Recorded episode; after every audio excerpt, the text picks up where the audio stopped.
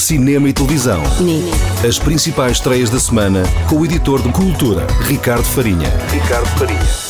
Esta semana venho falar de uma nova loja de discos de vinil, e não só, que vai abrir muito em breve na LX Factory em Lisboa. Chama-se Jazz Messengers, ou seja, os mensageiros do jazz, e por isso mesmo tem muitos álbuns dedicados a este género de origem americana. No entanto, esta é a segunda loja da marca e a primeira fica em Barcelona, em Espanha. Além do jazz, há álbuns de música brasileira, clássica e improvisada e este é um espaço, como eles se apresentam, para os melómanos mais exigentes, onde vão poder encontrar discos de editoras conceituadas de nicho que não se podem encontrar em qualquer outro sítio. Além dos discos e do CD, a loja vai ter itens de merchandising de bandas e música e muitos livros relacionados com estes temas. A inauguração oficial vai acontecer a 13 de março com duas atuações. Uma delas é de Melody.